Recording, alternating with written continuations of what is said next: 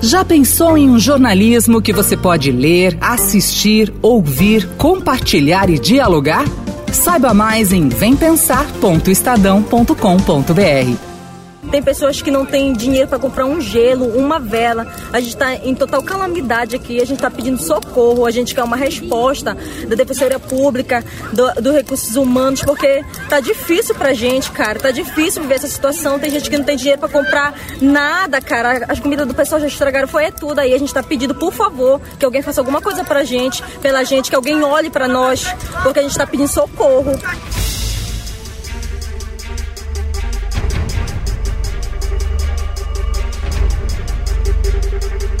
Enquanto o mundo e o Brasil voltavam os olhos para a eleição americana, o estado do Amapá vivia uma situação emergencial. Um apagão atinge o território desde a semana passada, após um incêndio em uma subestação de energia.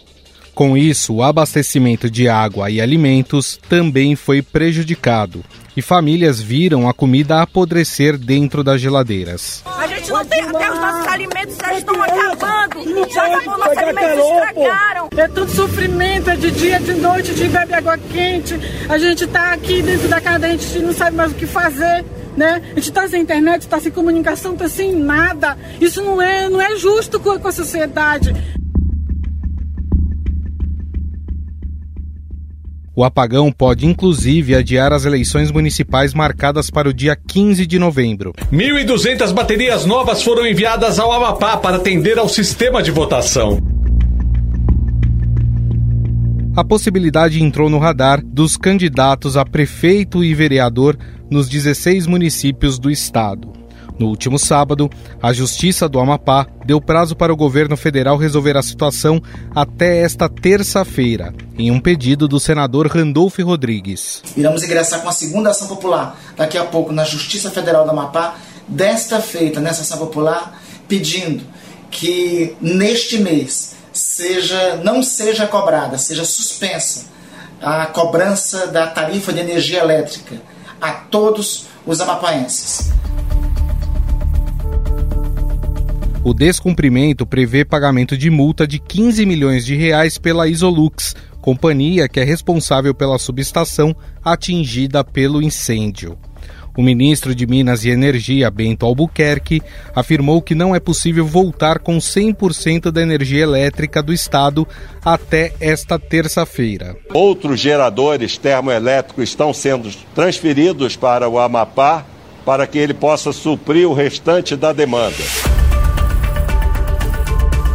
Segundo o governo federal, mais de 70% da energia já foi restabelecida. Que em 10 dias seja restabelecida a energia total aí no estado. O presidente do Senado, Davi Alcolumbre, que é do Amapá, disse que vai cobrar da Agência Nacional de Energia Elétrica uma investigação rigorosa sobre as responsabilidades da empresa responsável pela subestação. Os técnicos do setor elétrico brasileiro hoje estão trabalhando para o Amapá, para essa calamidade que aconteceu no Amapá.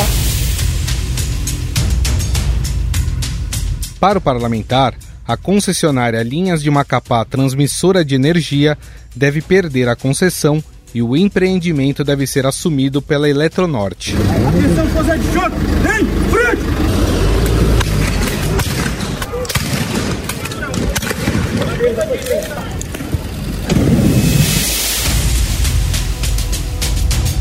Por causa do apagão, o estado vive uma situação de guerra por causa da revolta dos moradores com a situação. Nós estamos uns, uns, uma semana, semana todinha sem luz aqui, não tem condição mais, é por isso que a gente está reivindicando. Nós queremos é chamar a atenção dos políticos, entendeu? Que no tempo de eleição estão aí batendo na nossa porta e agora nós queremos ajuda. Na rua manifestar e ir atrás dos nossos direitos, porque a gente tem família, tem criança em casa.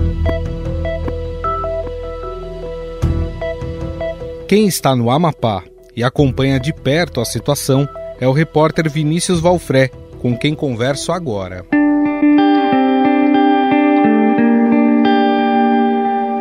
Tudo bem, Valfré? Como vai?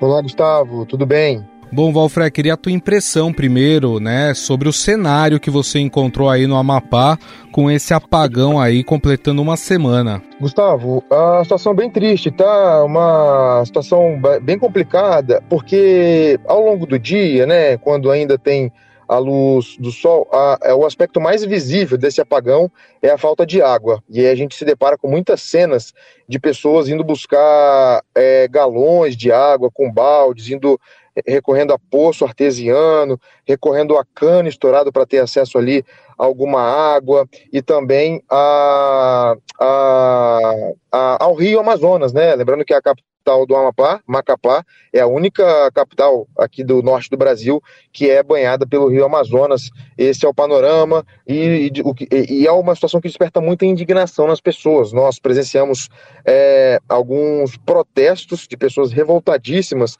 porque imagine só ficar um dia inteiro, uma semana é, quase inteira sem energia e sem água. Ah, o alimento não consegue, não pode ser congelado, as pessoas vão perdendo frangos, vão perdendo peixes, sem comunicação, sem acesso à internet, sem o WhatsApp, que é uma ferramenta importante de comunicação para todo mundo. Esse é o quadro assim de o mais visível, tá, Gustavo, dessa dessa crise aqui no Amapá.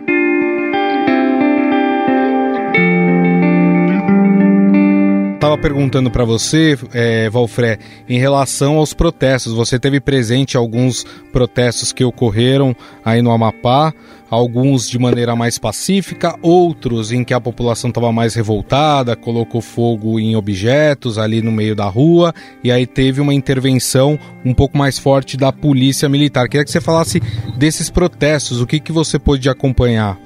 A gente acompanhou um protesto na, do lado do Palácio do Setentrião, a sede do governo do Amapá, um protesto ali pacífico, com pessoas gritando palavras de ordem nos microfones de uma maneira é, bem organizada, e a gente percebe uma revolta muito grande que foi direcionada com essa crise, Gustavo, à classe política local, seja ela é, de, de todos os partidos, enfim, de Brasília, o governador, o prefeito, uma, uma canalização, digamos assim, da revolta por conta desse apagão para a classe política local. Lembrando que daqui a uma semana, né, aí no próximo domingo, vai ter é, eleição municipal e na cidade de Santana, é, região metropolitana de Macapá, fica bem perto, coisa de 20 quilômetros aqui da capital. A gente acompanhou um protesto bastante tenso, porque foi o primeiro em que a tropa de choque do BOP, aqui do Amapá, precisou intervir. E aí, aquela coisa toda de é, bala de borracha, bomba de efeito moral, população reagindo com pau, com pedra, é, barricada com fogo e os depoimentos das pessoas eram muito eram muito reais assim. As pessoas falavam olha eu não tenho água para beber eu não tenho luz. A promessa de, de ter um de ter um, um luz durante alguma parte do dia não teve. A gente não tem água para limpar as privadas. E isso era é, quase 11 horas da noite. Imagine só ficar um dia é, mais um dia inteiro sem luz e, e para dormir é muito desagradável também. A, Amapá é um, é um, estado muito quente, né? A temperatura aqui sempre na casa dos 30 graus para cima, sensação térmica aí chegando na beira dos 40 e a região amazônica tem os carapanãs, né, os, os, os, os mosquitos aqui, os borrachudos da região amazônica. Então, é, imagine só dormir nessa, nessa situação. Para dar um exemplo, a gente conheceu, eu, eu quando eu falo a gente, eu, eu me refiro a, também ao repórter fotográfico Dida Sampaio, que está comigo nessa cobertura, numa região chamada Baixada do Ambrósio, uma periferia da cidade de Santana, um senhor chamado Jair Gomes, quando a gente chegou na casa dele, ele estava tentando dormir dentro do carro para ligar o ar-condicionado, porque dentro de casa, sem ventilador, simplesmente não tem como. O seu Jair é, é recém-operado, ele é vendedor de camarão e, obviamente, precisa do freezer para refrigerar o camarão. E quando a gente o encontrou, o camarão que ele vende estava já há cinco dias é, fora do freezer, fora de, fora de refrigeração, e aí um risco é, eminente né, dele, dele perder a fonte de renda dele.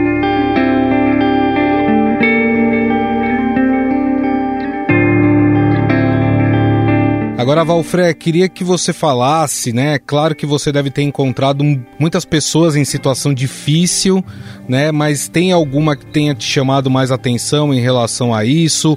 É, existe também por parte dessa população mais da periferia, que eu acredito que é a que está mais sofrendo, também uma certa revolta porque aos poucos a energia vai sendo retomada no estado, mas primeiro está chegando naqueles bairros de classe média, de classe alta, enquanto a periferia ainda está sofrendo. As pessoas têm consciência disso também? Olha, Gustavo, há um rodízio de energia elétrica aqui no Amapá, tá? Há uma planilha aí divulgada pelas companhia, pela Companhia de Eletricidade é, Estadual, é, com as horas em que cada bairro vai ter ali o, o abastecimento ligado, digamos assim. Só que na prática, isso não acontece para todo mundo, por alguma razão. Seja porque naquela região, naquele bairro, alguém tentou fazer uma ligação clandestina, irregular, e aí desligou a luz para todo mundo, seja porque naquele bairro queimou lá os, os transformadores e os equipamentos que levam a luz é, para aquele bairro, e a gente observou muito isso. Em alguns dias, quando a gente ia às periferias, estava apagado à noite, e nas regiões mais centrais, os bairros de classe média ali mais tradicionais, é, havia o rodízio é, acontecendo de maneira muito organizada, de seis da manhã, vai até meio-dia, e depois, quando às seis da tarde, é, volta novamente, vai até meia-noite ali, né, a, a, a, hora em que é, a, a, energia elétrica é mais demandada e etc. Agora, uma, uma situação que chamou bastante a nossa atenção foi quando a gente conheceu o José Luiz também, lá nessa periferia de Santana, na Baixada do Ambrósio. Ele é, ele é vendedor de açaí, tá? Que é uma fonte de renda é, importante aqui para muita gente em Amapá. E o seu José Luiz ele precisa da energia elétrica para bater o fruto do açaizeiro, né? E, e, a gente, assim, muito simples, que só quer trabalhar, né? Mas não consegue. E no caso do José Luiz em específico, após o apagão, na, no dia 3, quando houve lá um incêndio na subestação de energia, é, choveu na, na região dele e a água ainda, ô Gustavo, entrou dentro da casa dele. Então você imagine só, você sem energia, sem água na torneira, tendo que improvisar para beber e ainda tendo que lidar com o problema de alagamento dentro de casa durante a noite.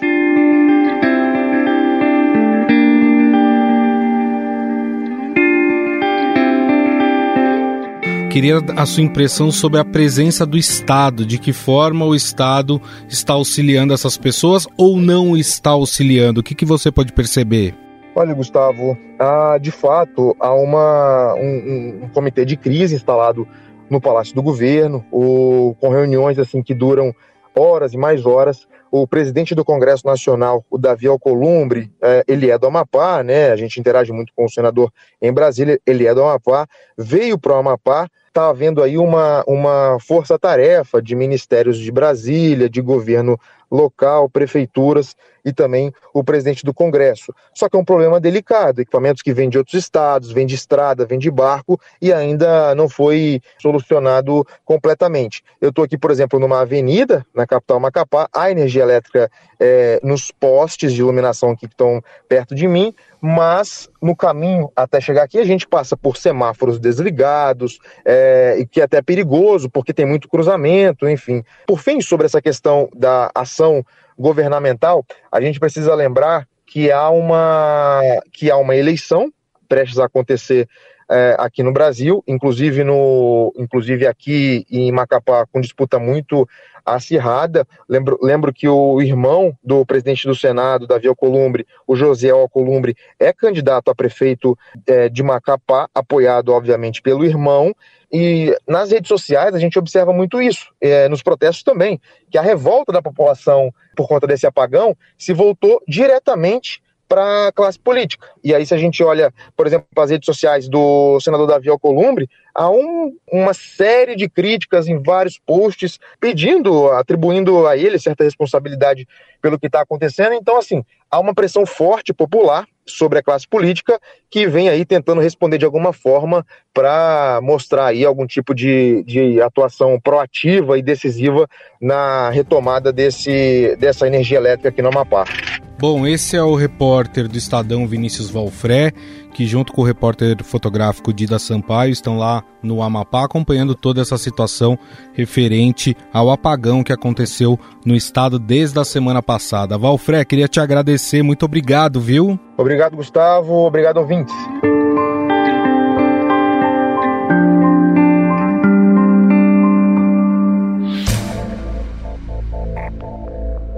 No entanto, uma pergunta que fica é: de quem é a responsabilidade pelo que está acontecendo no Amapá? Governo federal, concessionária ou governo estadual?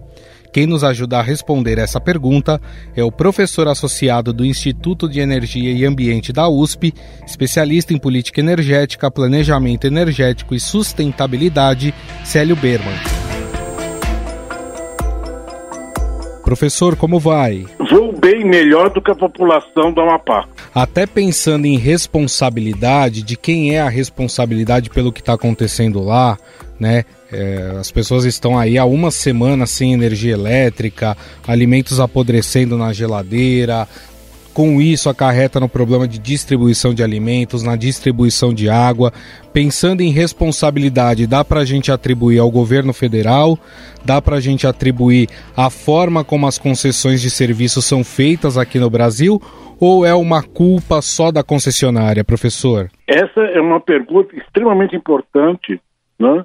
Obviamente, a empresa né, que opera e que operava a, a subestação que possuía três transformadores, um pega fogo e os outros dois não estão em condições de operar, cerca de 765 mil pessoas ficassem prejudicadas no abastecimento de energia elétrica, isso significa mais ou menos 90% da população do estado do Amapá. Nós são, estado de IBGE são cerca de 861 mil pessoas, é, apenas é, três cidades que justamente não é, estão diretamente é, ligadas ao sistema interligado né, de energia, que saíram desse caos que atualmente 13 das cidades do estado estão vivendo. Então, esse é o primeiro estágio de responsabilidade. Não é possível não, que esta irresponsabilidade não tenha sido também evidenciada pelos planejadores do sistema elétrico nacional. O fato de haver um incêndio, um incêndio que pode ter sido um curto-circuito, pode ter sido uma explosão do, do transformador, mas isso não tira da empresa que opera, e a empresa que opera, ela é uma empresa que adquiriu a concessão recentemente. A empresa que antes operava é, os sistemas de transmissão era uma empresa espanhola, Isolux, né, que entrou em insolvência.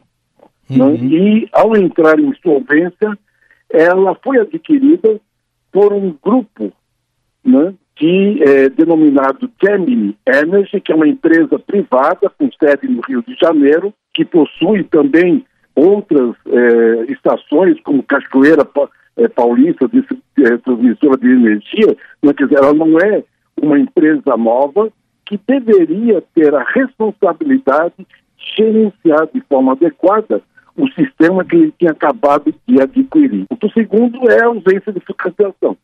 A Agência Nacional de Energia Elétrica, ela vem sendo desprovida de recursos que possibilitem a sua é, é, atividade de fiscalização dos serviços públicos de é, energia elétrica de uma forma geral. Então, esta incapacidade de fiscalizar levou a essa imprudência de manter um sistema nestas condições. O simples fato da fiscalização não ter sido feita de forma a prevenir essa situação também é, traz a responsabilidade Agora, professor, a gente percebe, né? O governo falou que já 70% da, da energia começou a ser restabelecida no estado do Amapá. Agora, o curioso é observar que essa energia ela está sendo restabelecida primeiro nos bairros de classe média e alta e por último está chegando nas periferias. Isso também mostra que o sistema elétrico é desigual em termos de estrutura é, entre bairros de classe média alta e periferia?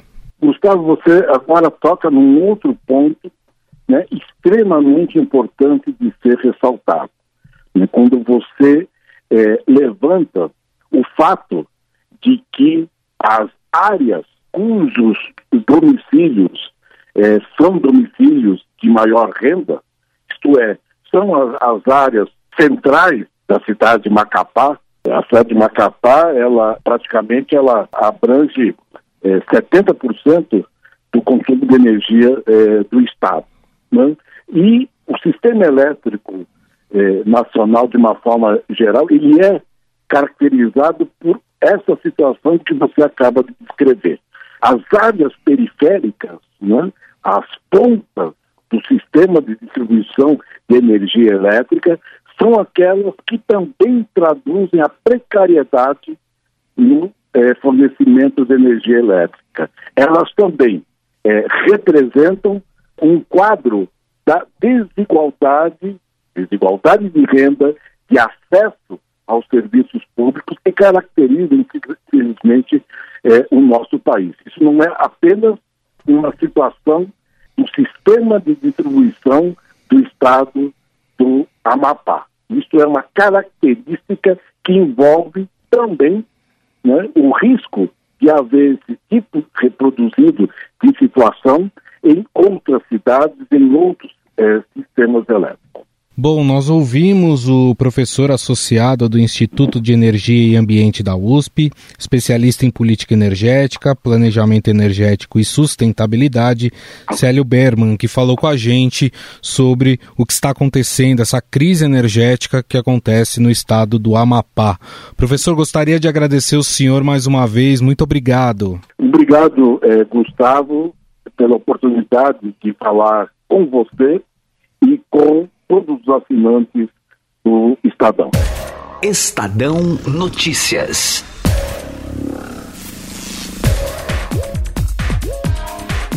O Estadão Notícias desta terça-feira vai ficando por aqui. Contou com apresentação e produção minha, Gustavo Lopes, produção de Bárbara Rubira e montagem de Moacir Biasi. O editor do núcleo de áudio do Estadão é Emanuel Bonfim. O diretor de jornalismo do Grupo Estado é João Fábio Caminoto. Mande seu comentário e sugestão para o e-mail podcast@estadão.com. Um abraço e até mais. Estadão Notícias.